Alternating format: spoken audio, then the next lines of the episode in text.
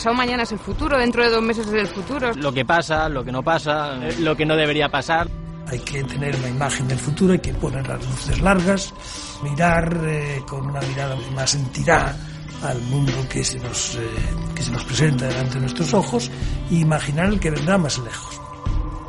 En tiempos de incertidumbre es cuando el ser humano más se interesa por el porvenir. Mi futuro confuso. Los mismos problemas que hay ahora y nuevos problemas. Cada vez va peor, socialmente, económicamente, medioambientalmente. Aunque nadie sabe lo que va a hacer la vida. Estamos viendo bastantes amenazas, una crisis que parece que va a ser más larga de lo que se preveía, unos fenómenos un poco de rupturas que podrían dibujar eh, un, un futuro un poco oscuro.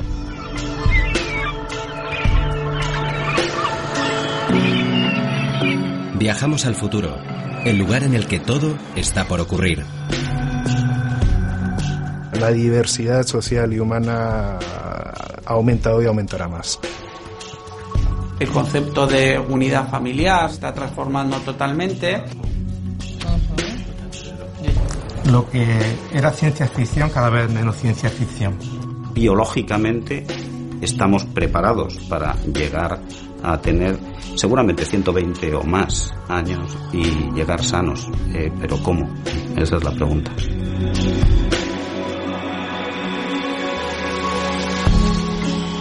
Estamos eh, en medio de la gran revolución de la salud humana.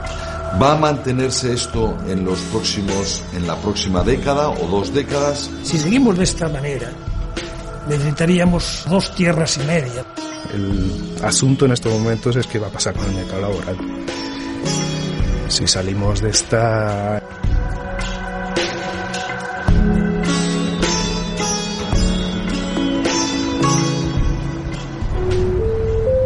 Señores clientes, la empresa concesionaria informa que para este trayecto no se dan avisos de embarque por megafonía. Rogamos permanezcan atentos a las pantallas.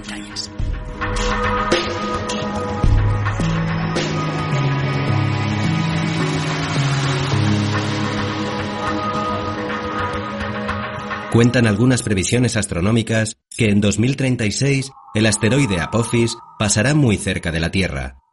Y hay quien sostiene que podría impactar contra el planeta, causando todo tipo de plagas bíblicas, cuando no directamente la extinción de la especie. Para entonces, Marina tendrá 35 años, y si se cumplen sus sueños infantiles, el Apophis la encontrará paseando perros. En 2036, Eire cumplirá 25 años, sabiéndose hija pionera de un nuevo tipo oficial de familia. Y Ana y Antonio estarán a punto de jubilarse. Pero antes de que llegue ese momento, la humanidad tendrá que sortear varios finales del mundo previos. Y algún que otro reto más validado. El problema del agua va a ser un problema extraordinariamente grave, un problema fundamental, la distribución de un recurso escaso, que es el agua, eh, cómo se hace. El problema que tenemos clarísimamente es la, la, sobrepoblación mundial. No tenemos capacidad de producir tanta alimento para tanta gente. Dentro de los 30 o 40 años estamos hablando de los clarísimos aumentos de temperaturas en todo el planeta. Señores viajeros, la tripulación quiere agradecerles que nos hayan escogido y esperamos que disfruten del viaje a 2036. Podremos ir a velocidades eh, de punta cercanas a los 400 km por hora sin problemas. Las previsiones cuentan que para 2036 seremos unos 8.000 millones de habitantes en la Tierra, 53 millones en España. Y los niños que nacen hoy en los países desarrollados podrán aspirar a vivir 100 años. Consumiremos un 50% más de energía, la mitad de los coches del mundo serán eléctricos. Las enfermedades hereditarias dejarán de serlo. El superacelerador de partículas habrá reproducido un Big Bang completo. Y quien no esté en la red no existirá. En los próximos años eh, habrá alimentos específicos para determinados segmentos de población. Las marcas comerciales intentarán patentar, entre comillas, productos que sean uh, que uh, curen la salud. Uh, se está hablando de que la adolescencia actual será la última generación que cocinará. La comida llegará a las casas inteligentes, lista para consumir. La transformación tecnológica será global y el mundo se medirá en dimensiones gigantes o a escala nanométrica.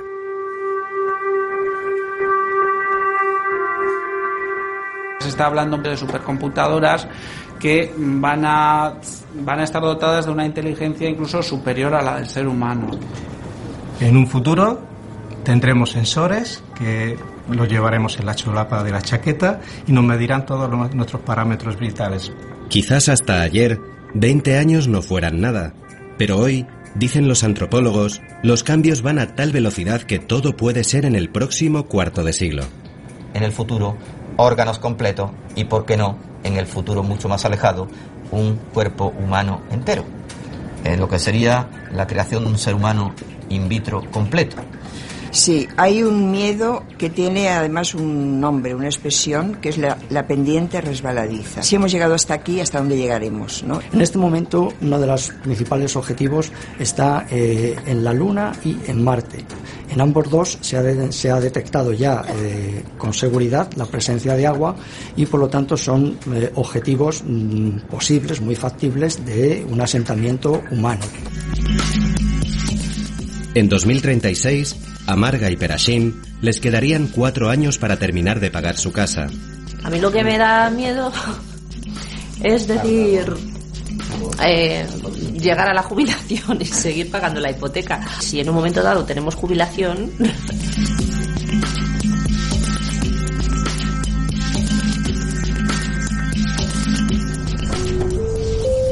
Señores viajeros, en este momento el trazado nos obliga a reducir la velocidad.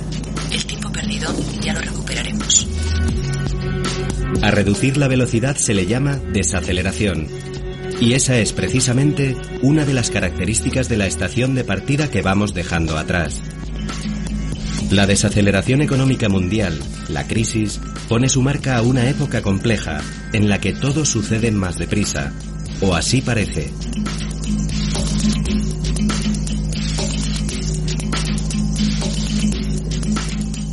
Estamos en una situación de cambio constante. Y que pasa que muchas veces las herramientas y los conceptos con los que habíamos estado investigando las cosas han dejado de servir. Julio Pérez es investigador social del CSIC. Su trabajo consiste en bucear entre datos estadísticos para conocer cómo está constituida la sociedad actual y qué puede esperarse a corto y medio plazo. Luego nos dirán a los demógrafos que nunca acertamos, y es verdad.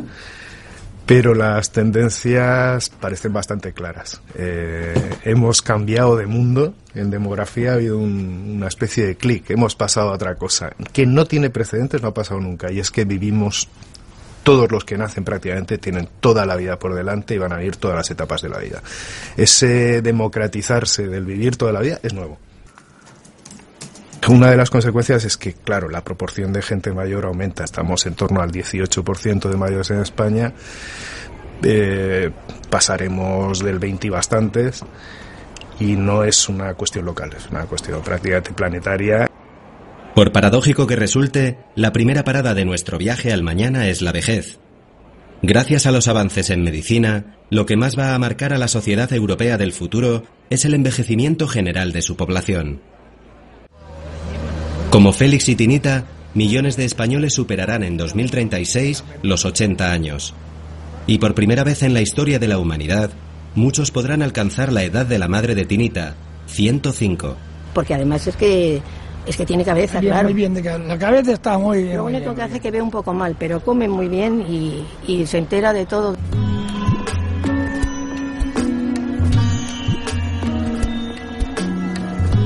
Hablando de demografía, ¿qué necesidades tendrá esta población? Pues eh, una población que tiene problemas eh, o pérdida de capacidades eh, en la masticación, en el tono muscular, en piezas dentales, en problemas de, de evolución, digestión. Entonces, ¿qué alimentos habrá que desarrollar para realmente cubrir estas necesidades? Azti Tecnalia fue en su origen una fundación creada por el gobierno vasco para la investigación del medio marino. Hoy es una empresa que además de estudiar los mares, hace previsiones sobre los alimentos del futuro. Para conocer eh, el escenario futuro, qué pasará dentro de estos 25 años, eh, trabajamos siempre con ejercicios de prospectiva, que vendría a ser como, mm, como el género narrativo de, la ciencia ficción. Generamos escenarios y eh, nos hacemos preguntas. ¿Cómo será el consumidor? ¿Qué necesidades tendrá? ¿Dónde comerá? ¿Qué productos? Principalmente los escenarios tienen que ver con la demografía, con aspectos sociales, con aspectos eh, eh, económicos y con aspectos tecnológicos. Y en esos escenarios de futuro, el consumidor de la tercera edad ocupa cada vez más espacio. En 2011, el número de mayores de 60 años supera al número de niños y jóvenes juntos, una progresión que irá en aumento. El ser humano vence los límites de la biología y se encuentra nuevos retos. Lo que prevemos, claro, es que haya un aumento, un aumento absoluto de, de casos.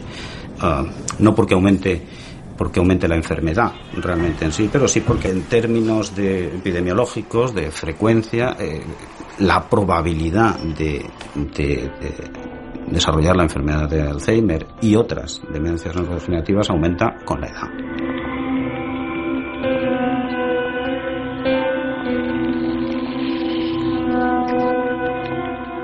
En la Fundación 100, dedicada a la investigación del Alzheimer, Alberto Rábano trata de encontrar la fórmula de frenar o amortiguar en lo posible esta progresión.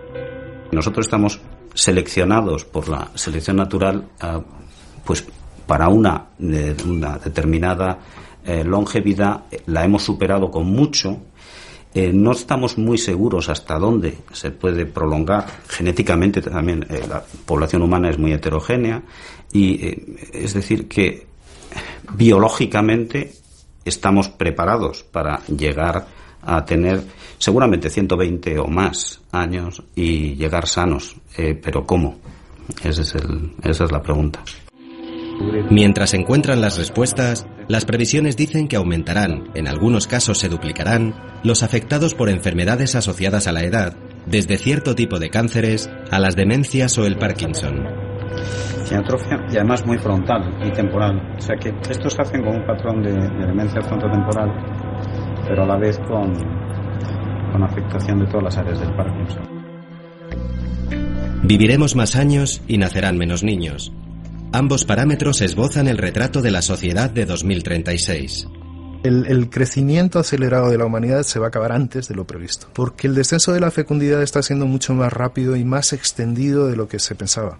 Muchas veces por motivos que no tienen nada que ver con los programas de planificación familiar, eh, tienen que ver con, digamos, eso del progreso, aunque sea un concepto muy difuso, pero es que el progreso, esa, esa mejora en la supervivencia de la gente y en las condiciones de vida es lo que hace innecesario tener fecundidades tan altas. Y este descenso planetario en el número de hijos es mucho más pronunciado en los países ricos. Las proyecciones que estamos realizando prevén eh, que bueno, pues Europa sea eh, digamos, el continente a nivel mundial que más población va a perder en, en, los próximos 30, 40, 50 años, ¿no? A diferencia de lo que pueden ser, pues, otras, otros continentes, otras grandes regiones donde, eh, sobre todo en el caso de China e India, se están produciendo ya y se van a seguir produciendo, pues, bueno, crecimientos demográficos importantes, ¿no? Y sobre todo en, en, en África. Ivonne Zugasti es futurólogo científico, un especialista en prospectiva, disciplina que trata de adelantarse a lo que pueda ocurrir en una empresa, un país o una sociedad. Bueno, ahí estamos analizando dos grandes, dos grandes movimientos, ¿no? La gran transformación que supone eh, las tecnologías de la información y la emergencia de la sociedad del conocimiento, ¿no? Fenómenos como los de las redes sociales que probablemente no acaban más que empezar, ¿no? Esto va a suponer una transformación total en nuestra forma de convivir con otras personas, la sociedad del conocimiento es el nombre que algunos optimistas han puesto a una época que empieza a finales del siglo XX, cuando las tecnologías de la información, con su creciente capacidad para almacenar cada vez más datos y hacerlos circular cada vez más deprisa, se convierten en un bien de gran consumo. A partir de ahí, ningún escenario de futuro puede hacerse sin ellas. En política, salud, música o amor, las aplicaciones tecnológicas son el ábrete sésamo del mañana. Entre sus promesas, la inteligencia artificial, el descubrimiento de nuevas fuentes de energía, la cura de todas las enfermedades y hasta la inmortalidad. Y luego un segundo, un segundo ámbito importante ligado a lo que, a lo que son los valores, eh, bueno, pues lo que es el, concepto de sociedad, el concepto de unidad familiar, que ya estamos viendo hoy en día que se está transformando totalmente. Pues mi madre lo ve, las cosas que pasan, eso de que los nietos no los nietos, los bisnietos que tiene veintitantos, pues que se juntan a vivir, ay Dios mío, y que no se casan, y el otro, ay, ¿cómo llevas esa ropa y eso? Mi madre está escandalizada, la pobre. Dice, ¿yo qué hago aquí viendo estas cosas? Yo pienso que nosotros vamos a, si es que vivimos un poco más, pues ya pasamos de los 80, pues no sé, no sé, no, no lo puedo prever. Yo creo que ya nos vamos acostumbrando, porque como lo vamos viendo poco a poco, antes mayoritariamente veíamos niños y parejas jóvenes. Eso era lo habitual en el pasado de la humanidad. Ahora no. Ahora hay gente de todas las edades y en relación a las estructuras de, de los hogares y familiares pues pasa lo mismo. Eh, antes casi todo eran familias con, con niños, lo que se llama familias nucleares y ahora la diversidad es muy grande por la variedad de edades pero también por la digamos, relajación en la necesidad de constituir familias con muchos niños. Entonces hoy en día es opcional, hasta las opciones sexuales son, son opcionales. Ahora parece que va siendo el paso natural, porque un país detrás de otro, detrás de otro, todo el mundo lo va legislando, que es como creo que tiene que ser. El resultado es una sociedad menos monolítica en la que conviven familias pequeñas, monoparentales, homosexuales, con un solo hijo o ninguno y familias amplias, numerosas, con hijos de relaciones anteriores, sin olvidar a los que vivirán solos. La gente busca mucho más opciones de vida. Antes estabas muy limitado a unos roles sociales y ahora mismo eso se ha diversificado muchísimo. De manera que la gente está bastante perdida. Tendrán que experimentar muchísimo en el futuro para saber cómo demonios quieren vivir. Pues yo quiero ser granjera para cuidar a los animalitos. Soy un novio mío, un compañero. ¿Y con quién más? ¿Vais a vivir tú y él solos? Con Marcos y Laura. A mí me gusta hacer muchas cosas de mayor y, y, no sé lo que podría hacer. A mí me gusta todo. Vamos. Me imagino trabajando para, para, para una empresa cualquiera o trabajando para mí mismo diseñando, diseñando cosas. Tampoco quiero un trabajo para toda la vida. No me gusta estar sedentario. Ya he trabajado en, en trenes, o sea, viajar he viajado mucho, pero aquí a España. Entonces yo quiero un trabajo en plan fotógrafo de National Geographic, por ejemplo. Mis padres son de Taiwán, pero nacido, yo nacido y criado en Dallas, Texas. Hice un Erasmus en Barcelona y me encantó.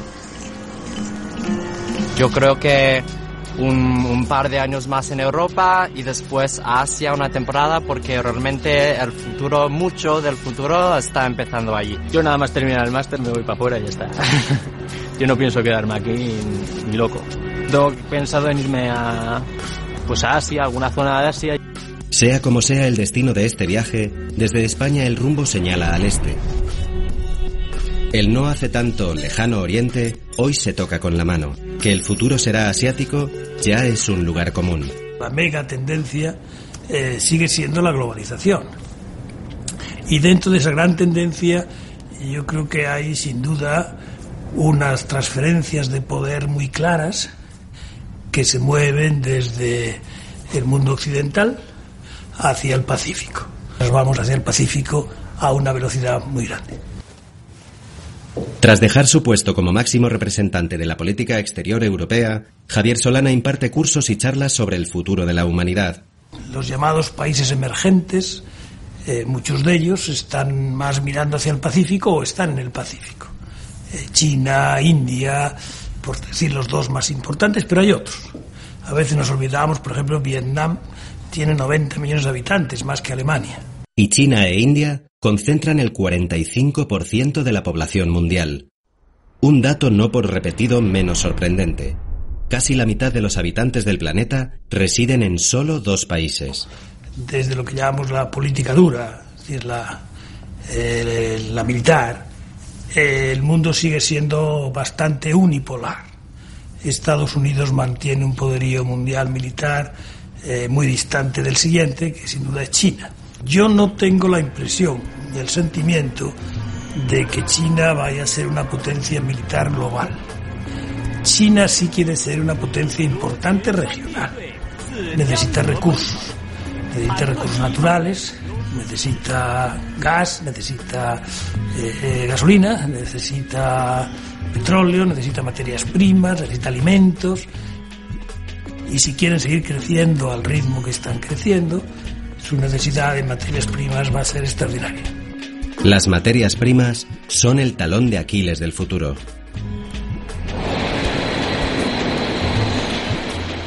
Los recursos no son inagotables, que nuestra huella en la Tierra es, sobre todo la del mundo eh, civilizado, es el doble o el triple de lo que debería de ser. Es decir, estamos consumiendo recursos a, unos niveles y a un ritmo frenético y, desgraciadamente no va a poder ser así. Eh, no, es que, no es que lo digan los científicos, es que lo dicen incluso los economistas. Eh, no hay más. Las reservas son lo que conocemos. Adolfo Uriarte es geólogo, doctor en oceanografía y asesor del Consejo de Medio Ambiente del Gobierno vasco. También es el director del Departamento Marino de Actitecnalia. A nivel mundial, el último informe de FAO indica que más del 50% de todos los caladeros mundiales eh, están, están explotados al límite. Casi un 25% de ellos tenemos dudas sobre su posible recuperación. Los informes sobre costas y recursos marinos que se elaboran en la unidad de Adolfo Uriarte sirven de guía científica para fijar las cuotas de pesca en la Unión Europea. Se vienen a pescar del orden de 100 millones de toneladas al año. El documento de FAO este año también, bueno, el que ha salido público este año también dice que nunca antes había comido tanto pescado y tanto producto del mar como ahora. Nunca tanta gente había vivido tampoco de, del mar y de la pesca como ahora.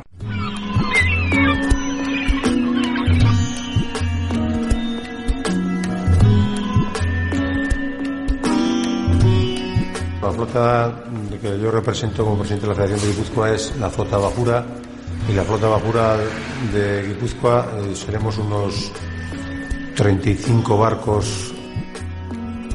Nosotros pues las especies que nos dedicamos son pues el bonito del norte, la anchoa, el atún rojo, el verdel, chicharro sardina y luego merluza, salmonetes, lubina, eh, sargos. La pesca es uno de los sectores que más transformaciones va a sufrir, según los analistas del futuro. Las políticas pesqueras han cambiado, se ha vuelto a unas cuotas más científicas, con lo cual, pues, como todo el mundo sabe, pues el recurso pesquero no, se, no está como para echar cohetes. Desgraciadamente, cuando hablamos de un stock sobreexplotado, estamos hablando de un stock. El stock no distingue de, de, qué forma le están pescando. Cierta razón tienen algunos que están pagando justos por pecadores, pero cuando el stock está sobreexplotado, lo, lo, lo que tenemos que hacer es intentar limitar la pesca a todos los niveles. Estamos hablando de recursos renovables, en principio, siempre y cuando les dejemos que se renueven. En este momento pues es bastante de incertidumbre porque estamos en un proceso nuevo, nos, no terminamos por colocarnos. Luego a eso hay que añadir un poco la crisis global y luego también tenemos el problema de la carestía del gasóleo, ¿no? En estos precios que están en este momento, pues tenemos una gran preocupación. Encima, por lo que oímos en la prensa y tal, no parece que tiende a disminuir. Somos muchos pescadores, muchos barcos y no tenemos cuotas, con lo cual algo tiene que, algo tiene que ocurrir. Uno de los principales problemas que, que, ya auguraban en 1990 algunos científicos era precisamente este colapso de los recursos, no solamente a nivel de lo que es el, recurso marino, sino incluso muchísimos otros tipos de recursos. Y sobre el 2030-2040 es cuando auguraban el colapso de, bueno, de, de, de gran parte de las reservas que tenemos de muchísimos minerales que son necesarios para la vida.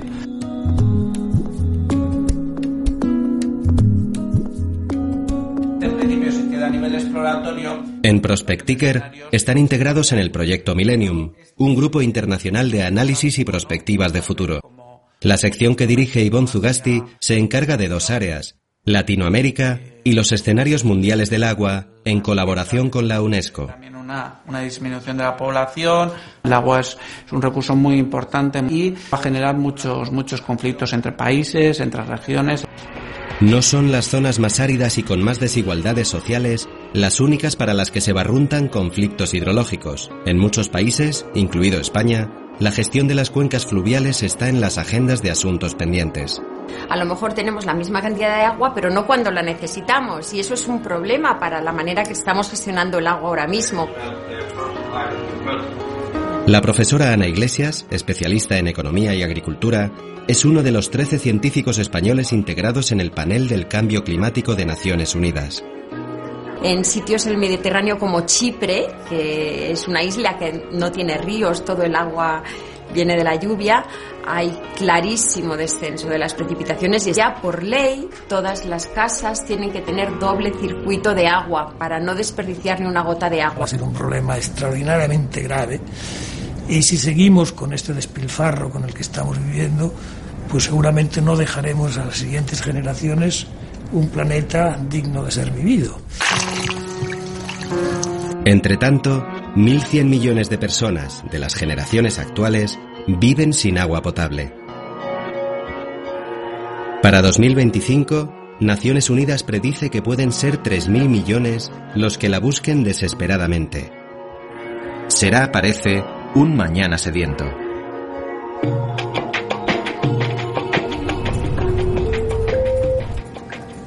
Señores clientes, ya pueden consultar nuestro catálogo online de opciones de futuro. Predecir, pronosticar, vaticinar, presagiar, anticipar, prever. A relatar el futuro no le faltan sinónimos. Va a ser un caos. Que ya, pues ya seremos seremos ya mayores, ya mm, de camino a eso, a la jubilación. La verdad, lo primero, la contaminación. Eso me preocupa bastante. Ir viendo que desaparece verde me, me causa como terror. Esperamos que los niños que vienen detrás y si fuera muy pronto alguno de los que todavía estamos por aquí adultos, pues que, que, que nuestra calidad de vida mejore notablemente. Entonces nosotros tenemos to- puestas todas nuestras esperanzas. Mi futuro confuso. Mm, De momento dejarme llevar por lo que existe y tratar de, también marcarte tú tus, tus pequeñas directrices, tus pequeñas metas, pero que bueno, que no van a- no, no deberían ser muy lejanas porque, porque el mundo eh, tiene un componente ahora mismo de inmediatez que te lo impide. Todo va mucho más deprisa. Desde que el ser humano es capaz de pensar más allá de la hora, tiene la necesidad de saber si acierta en sus imaginaciones. Y cuando la realidad se pone difícil, el mañana se convierte en depósito de miedos y esperanzas. Mal. Un caos. Estereotipos, racismo, modas, comida, eh, gobierno. Es que yo creo que es No difícil plantearse objetivos, ¿sabes? Porque mm, no sabes lo que nos espera. No puedes decir, bueno, me voy a plantear un objetivo y voy hacia ahí. Es como el sobrevivir. A veces pienso que mejor allí, pero depende de otras cosas. Pienso que mejor aquí y además si pienso que mis hijas se queden aquí, pues voy a querer estar donde ellas están. Eso sí no lo tengo nada claro. Porque no sé. En tiempos de incertidumbres, los griegos de la antigüedad acudían al oráculo de Delfos, un templo consagrado a la adivinación en el que dos pitonisas interpretaban los designios de los dioses. La bola de cristal de los científicos a veces falla, ¿no? Y no, si- casi nunca es como lo imaginamos y casi siempre acaba siendo mejor de lo que habíamos pensado. La ciencia es el futuro, la sociedad futura es la sociedad del conocimiento, pero la sociedad futura de pasado mañana. No sabemos exactamente cómo ha sido, pero nos damos cuenta que hemos entrado en una situación de una gran complejidad y que a nivel económico, que a nivel social, que a nivel incluso de las estructuras y valores que habían servido hasta ahora no sirven y que seguramente entraremos en poco tiempo en un colapso. Esta especie eh, como hemos hecho las cosas mal, pues tendremos una respuesta que, vendrá de la selección natural. En 20-25 años seguramente tendremos un colapso importante Parece que hay eh, evidencias eh, geológicas de que en épocas pasadas pasó algo similar a lo que está pasando ahora y supuso un cambio drástico en lo que era la, la vida como se conocía en la Tierra. Señores viajeros, llegados a este punto, la tripulación solo se atreve a decir abróchense los cinturones. Muchas veces, eh, cuando estamos hablando de las extinciones masivas en épocas geológicas, lo que hemos visto es que precisamente han, han sido cambios en muy poco tiempo, en muy poco espacio de tiempo, y las especies no se han adaptado.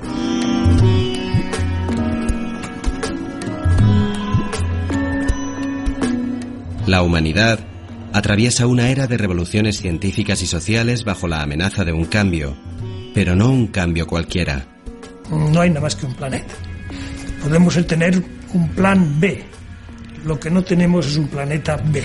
Por lo tanto, todo lo que tiene que ver con el cambio climático y con la preservación de nuestro planeta es absolutamente fundamental. Y es un desafío global. Cambio climático de todas formas ha habido siempre. Esa es una cosa que hay que explicar siempre. Siempre ha habido cambio climático. Lo importante de este cambio climático que ahora sufrimos es que es la velocidad de ese cambio. Dos cosas. Cambio en las medias de temperatura, por supuesto, subir. Cambio en las precipitaciones, menos lluvia. Menos lluvia y peor distribuida, con más riesgo de fenómenos extremos, de inundaciones y de sequías. I am here with my students and I, I think I want to show, okay? Here they are in the room. El panel internacional de expertos en cambio climático, del que forma parte Ana Iglesias, debe publicar su próximo informe en 2014. La temperatura, todo el mundo sabe que ha aumentado ya casi un grado en muchas zonas del planeta, en el Mediterráneo un grado, seguro. That Ya. are buying agricultural land in poor countries.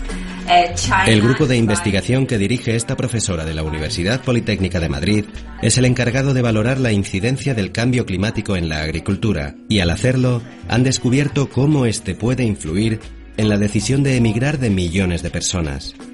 Es muy difícil eh, determinar exactamente por qué se mueve la población, las migraciones, pero sí que ya hay estudios que mm, determinan muy bien causas climáticas y ya se están viendo personas que no tienen otra alternativa eh, con, en la producción de alimentos porque tiene muchísima más sequía. Eh, refugiados medioambientales se les ha llamado. Los efectos de estos cambios se notarán en los países ricos, en más de un sentido. Hay más riesgo para fallos de la producción para los agricultores, cada vez tienen más variabilidad, más riesgo. Hay grupos de agricultores, por ejemplo, que son los viticultores, que tienen que tomar decisiones a larguísimo plazo, porque una viña tiene que durar pues 30 años o 100 años. Y el mar también se está mostrando sensible a esas variaciones. Sí que hay a nivel mundial evidencias de que hay incrementos de subida del nivel del mar. Cuando estamos hablando de cambio climático sabemos que muchas especies van a sufrir es- estrés. Las- los peces regulan su temperatura conforme a la temperatura del medio ambiente. Si la temperatura del agua sube, la temperatura del pez sube. Eso va a afectar al crecimiento, va a afectar a la reproducción, va a afectar a muchísimos parámetros biológicos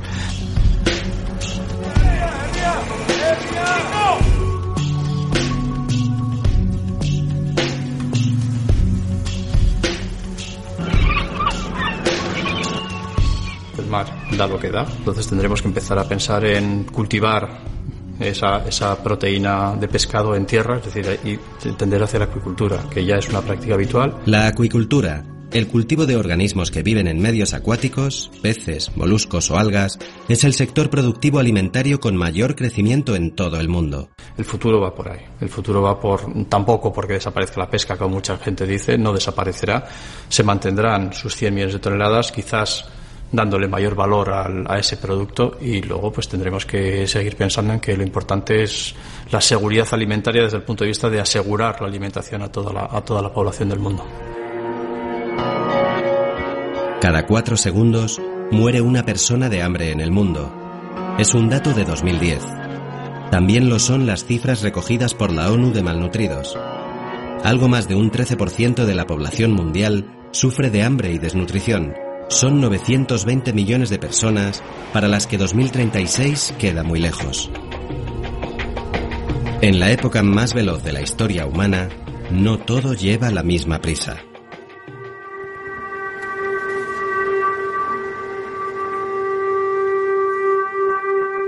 Van a sufrir, seguro, pero que tienen que hacer muchos méritos pa- eh, para sacar una, una, mm, los estudios para cambiar el régimen de vida, porque es que se están acostumbrando a vivir de una manera que antes no se llevaba. Entonces, si no se llevaba antes, hay que cambiarla. No creo en Dios, pero tampoco dejo de creer en Él. Es como si no supiera situarlo dentro de mi vida. Eh, puedo, puedo verlo de, detrás de, de algunas acciones, detrás de, de ciertas cosas que pasan y en la voluntad de las personas, pero tampoco creo de una forma que como para como para que como para tener una religión. No necesariamente vamos a un mundo laico o un mundo menos religioso. Lo que pasa es que la religión cambia de significado. La, la religión de ser una imposición o de ser parte del ambiente en el que tú te criaste pasa a ser una opción personal también. Y te puedes convertir en budista. Y a lo mejor a lo largo de un ciclo vital has pasado por cuatro religiones distintas. Eso es un cambio también muy, muy grande. De nuevo ahí la, la diversidad social y humana ha aumentado y aumentará más. ¿Qué? ¿Cómo veo yo el futuro? Aún lento. Y creo que la globalización es una cosa buenísima. Yo tengo mi móvil con las teclas de toda la vida. O sea, yo soy el iPhone, yo aquí, aquí con el móvil, con las teclitas. Déjame, eso no se me da bien. El Minority Report ese. Yo creo que hay un crecimiento tecnológico descontrolado que no somos capaces de asimilar ahora mismo. Somos analfabetos científicos. Señores viajeros, les informamos que nuestra siguiente parada, la ciencia, tiene conexiones con salud, energía, alimentación y nuevas tecnologías. En el vagón del conocimiento y la investigación, el futuro se escribe en la cabeza de un alfiler y en el espacio infinito. Las predicciones en cuanto a la nanociencia son espectaculares. La nanociencia es la ciencia que estudia y que manipula la materia a niveles extremadamente pequeños. Las dimensiones que tenemos solamente para salirnos de nuestra galaxia son de muchos mm, miles de años luz. Es tal la magnitud que hay en el espacio que la- muchos encuentros son simplemente casualidad. En el universo hay cientos de millones y millones de galaxias. Entonces mm, somos realmente muy pequeñitos. La exploración del espacio forma ya parte de nuestro destino. Uno de los principales objetivos está eh, en la Luna y en Marte. Hay uno muy interesante ahora que es eh, detección de planetas similares a la Tierra. Están saliendo candidatos eh, a cientos, a cientos. El problema es que están todos muy lejos. El descubrimiento de agua en la Luna y en Marte les ha colocado como objetivos estratégicos. Y en estos momentos se especula con la existencia de una fuente de energía en la cara oculta de la Luna. Esto es un poco dentro de la especulación, pero sí, se habla de la existencia de helio 3, que es un combustible nuclear que podría eh, existir en cantidades eh, suficientes como para pensar en, en la rentabilidad de una, de una explotación comercial. Ahí tenemos que ser muy prudentes.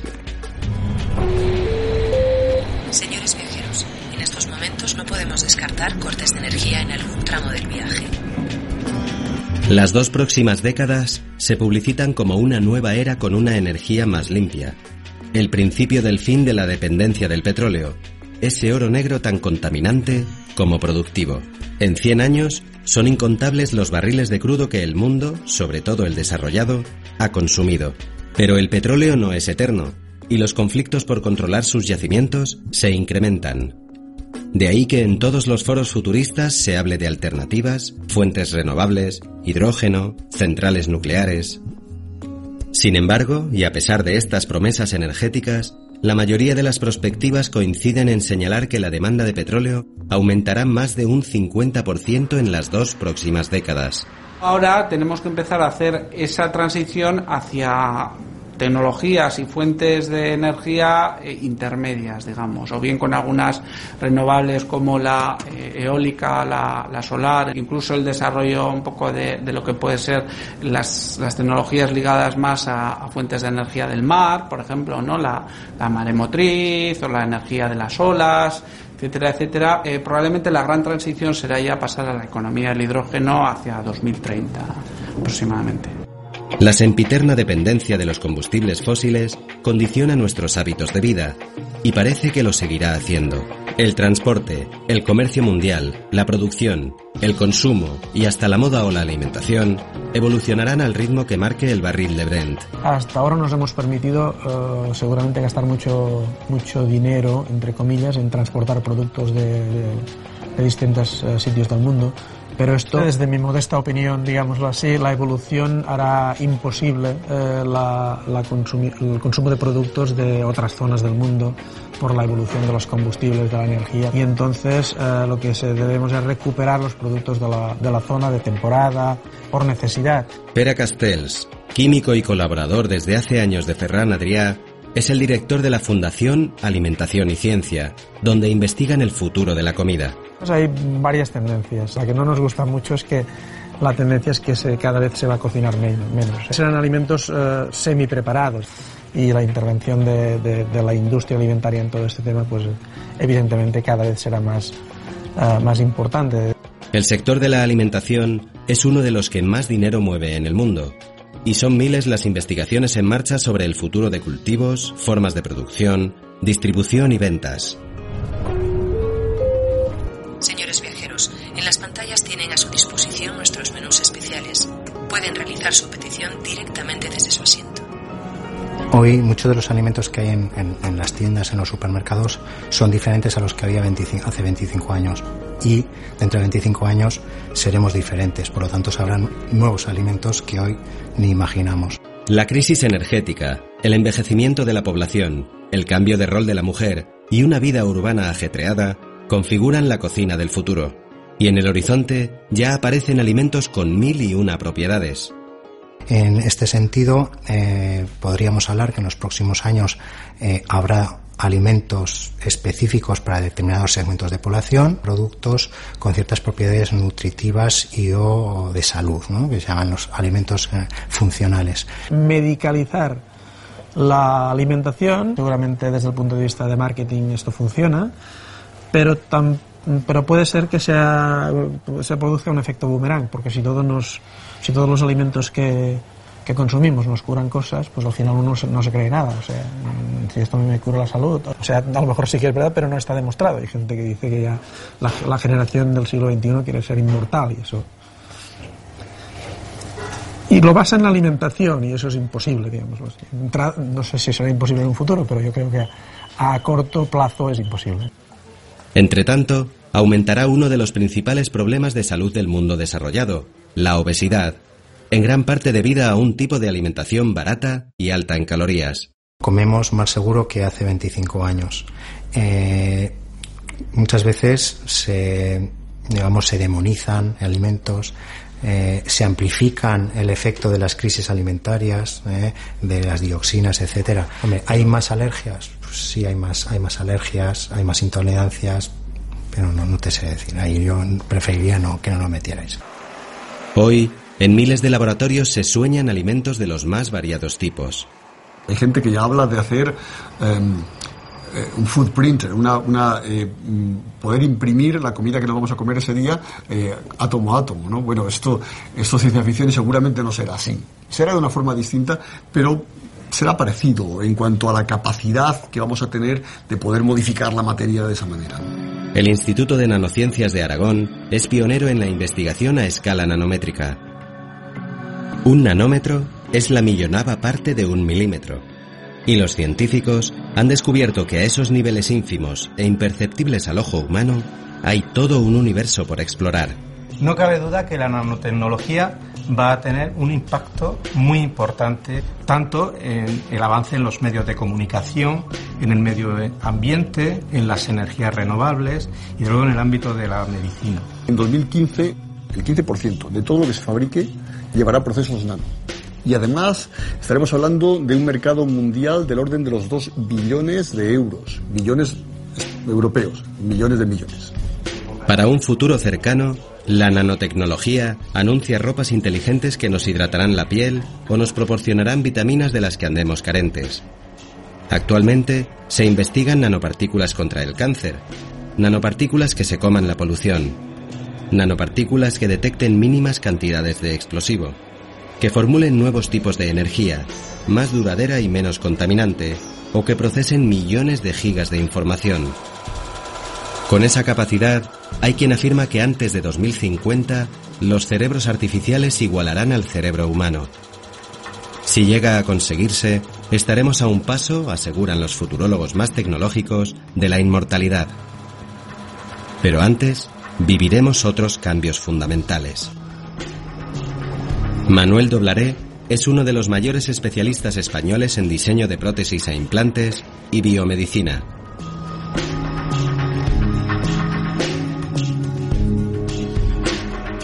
Se está haciendo un ensayo de, para caracterizar una malla de polipropileno para hernias, para hernias abdominales, de tal manera que su comportamiento sea lo más parecido al del músculo abdominal. Estaríamos hablando de la propia piel, de los tejidos que componen el ojo, lo que hace el sistema cardiovascular, el corazón, que es un músculo, pero también los vasos sanguíneos.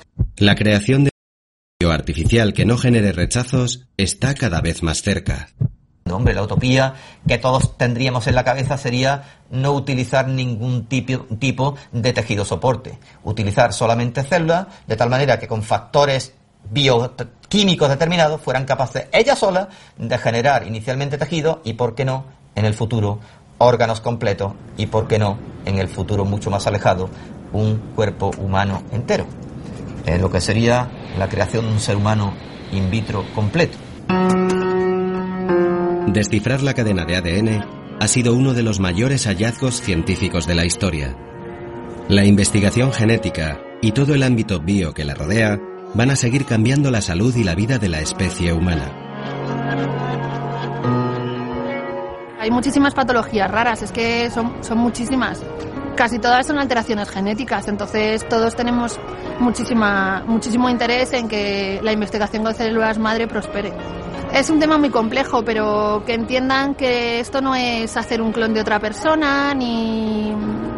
O sea, no es hacer una selección genética, no es hacer un clon igualito a otra persona, sino que es salvar la vida a muchas personas y, y, si no salvarla, en muchísimos casos mejorar su calidad de vida. Lo que ocurre con la, clonación primero es que el término quizá debería dejar de usarse, ¿no? Porque el término ya viene cargado de un tabú y eh, se, sigue utilizando la palabra clonación para eh, una técnica eh, que es la transferencia nuclear, eh, que está destinada a producir embriones para obtener células madre.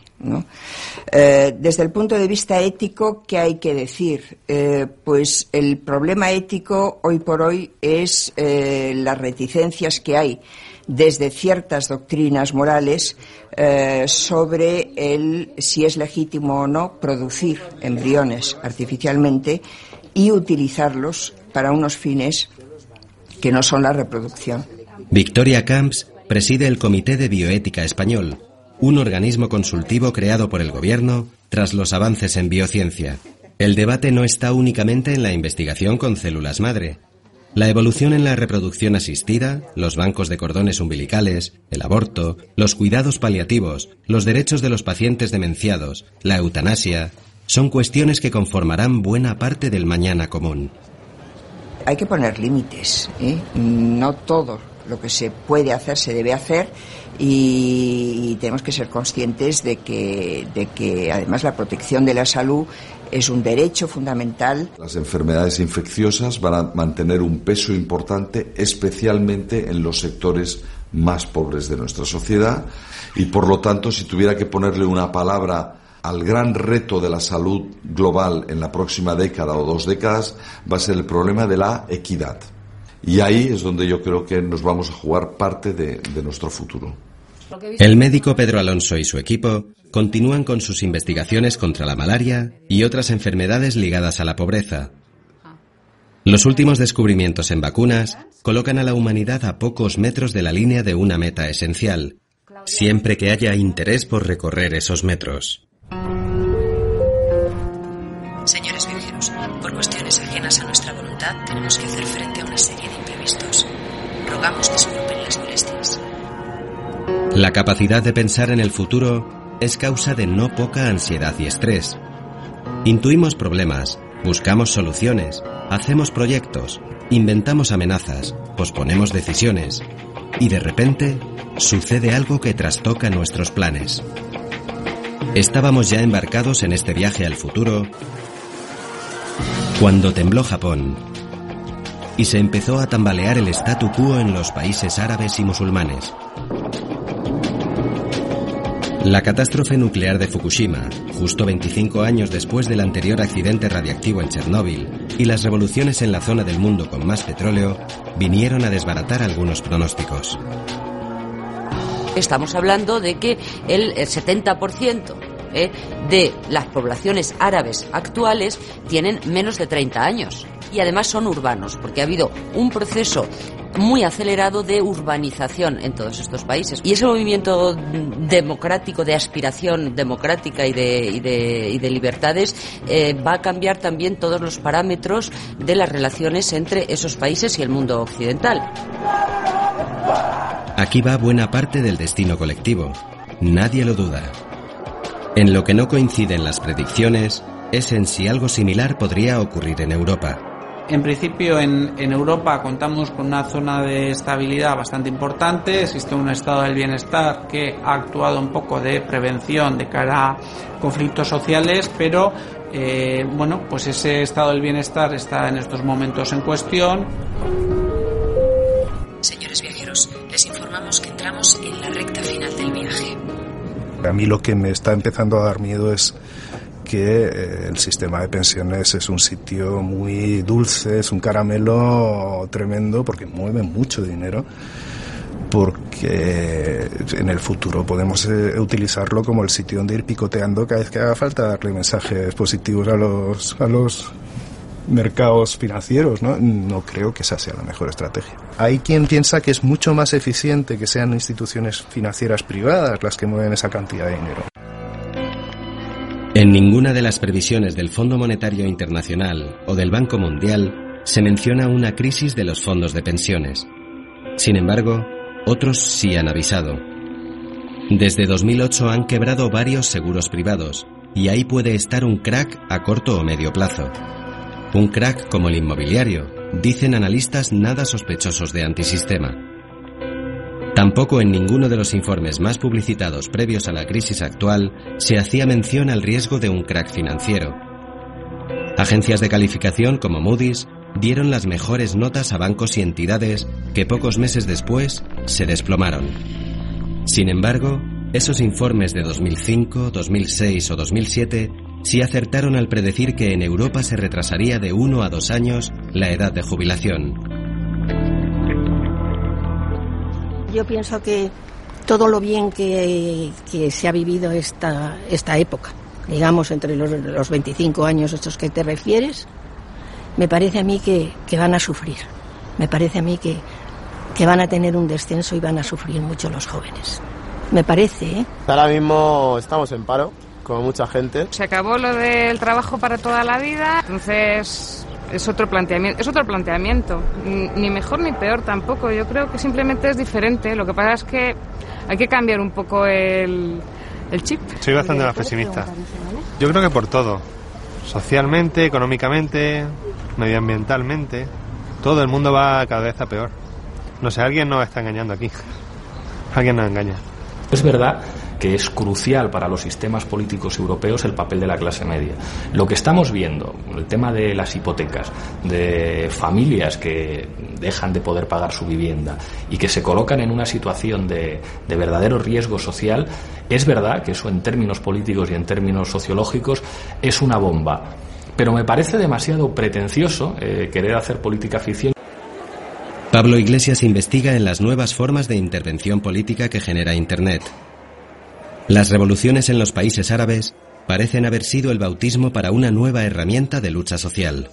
¿Cuál es la estructura de los movimientos sociales actuales? Estructura red. Las redes sociales, Facebook, Twitter, todo esto lo que tiene verdaderamente valor en términos políticos es la construcción de nuevas formas de participación democrática a través de las nuevas tecnologías que definen la economía y la política en el mundo actual, las tecnologías de la información y las comunicaciones. Las posibilidades que abren las redes sociales eh, son cruciales. ¿Dónde está lo que produce beneficio ahora en buena medida? En los cerebros de la gente. La mejor prueba de esto? Eh, los derechos de propiedad intelectual. El poder está en nuestras propias cabezas.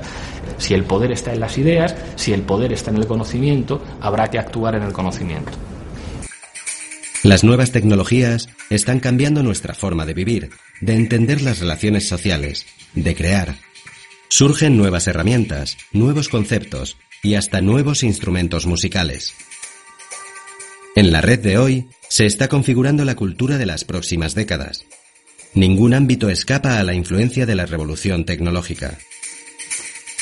La tecnología no es eh, agnóstica, entonces hay que hacer un esfuerzo para desarrollar tecnologías que también permitan a las culturas de todo el mundo expresarse en su idioma auténtico, en su estética, en su, música, en su manera de entender el mundo que le corresponde. La prospectiva, el estudio del futuro y sus distintos escenarios, que había permanecido arrinconada décadas, recobra bríos en un siglo XXI inquieto. Por doquier surgen análisis a medio y largo plazo, futuribles, objetivos estratégicos. Hay que tener estrategias, no basta con tener tácticas, hay que tener estrategias, porque la política en cierta manera es eso, es civilizar el futuro y hacerlo presente. Mientras, en la red se multiplican los mensajes apocalípticos y aumentan las llamadas a las pitonisas televisivas. Según los entendidos en videncia y esoterismo, las consultas habrían aumentado casi un 50% desde que en septiembre de 2008 cayó el banco de inversiones Lehman Brothers. Señores viajeros, ya pueden enviarnos sus peticiones de futuro. Todos los españoles, vivan donde vivan, estarán a unos 15-20 minutos de una estación de alta velocidad. Muchas gracias por habernos elegido para su viaje y buen regreso.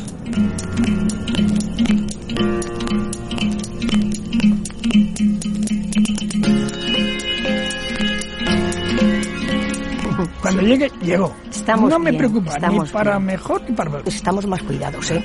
Eso de, de los médicos lo veo que ha progresado para bien.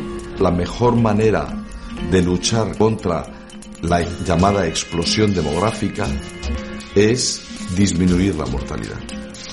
Porque solo entonces las poblaciones aceptan disminuir su, su natalidad. Pero es un elemento clave eh, de, de nuevo de futuro. Un mundo sin guerras, que no haya tanta tanta injusticia en, en sentido de la política internacional y, y yo creo que eso influye en la vida día a día. Yo creo que hay que evitar tener miedo. Eh, nuestro horizonte no, no contempla la guerra. Hay que hacer todo lo posible para que los demás tampoco la padezcan. Una de las cosas fascinantes y al mismo tiempo aterradoras de la política es que se pueden hacer eh, pocas previsiones que se vayan a cumplir. Yo si pudiera elegir me encantaría que cambiaran los valores, que cambiaran. El mundo que se encuentre Nuria cuando sea mayor Y el mundo no se dirige hacia eso. Va a ser algo como más, como más competitivo, más duro, más inestable. Si el progreso no existe, si realmente solo envejecemos y no hay nada más que cambie, yo creo que tendremos problemas bastante más graves todavía que el de las pensiones. Lo que vamos a tener es una catástrofe. Yo no lo creo. que la situación de las mujeres siga mejorando, que queda mucho camino por delante. Que tenga un mundo mejor, que no haya el ambiente que hay con estos políticos que no dan nada de esperanza. Nunca había habido en la evolución en el planeta cerca de 7.000 millones de humanos, nunca había tanto conocimiento, nunca el planeta había sido monitorizado para saber qué pasa en la atmósfera en otros sitios, nunca ha habido una capacidad de, pensar en red. Todo esto, estoy diciendo que una mala gestión del conocimiento y eso es un gran aviso para navegantes. Yo pienso estar con un pareo y unas chanclas en una playa. Eso es lo que quiero. Y wifi. Los grandes cambios, cambios en la Tierra se han producido por, eh, por el impacto de meteoritos de un tamaño eh, considerable. Eh, ¿Qué es lo que nos pueda deparar el futuro? Mm, Nadie lo sabe. Pues a mí me gustaría tocar la luna alguna vez, vamos, como un sueño.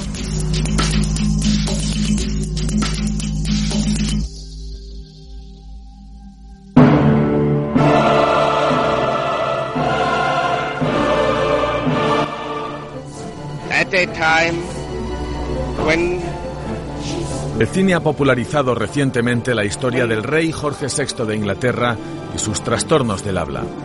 this country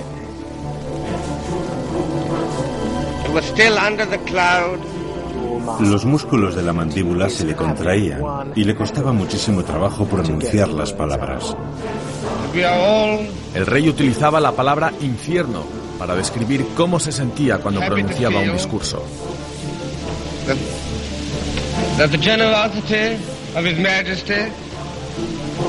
Él estaba absolutamente aterrado. Estar solo en una habitación ante un micrófono le horrorizaba. Y poco más de un mes antes de la coronación, se da la orden. Vayan a buscar a Lowe. El terapeuta del habla Lionel Logg fue la última oportunidad para vencer su tartamudez. Otros pacientes de la época cuentan sus métodos. Esa es la verdadera clave, respirar con el diafragma. Así que vamos a realizar varias respiraciones. Vamos allá.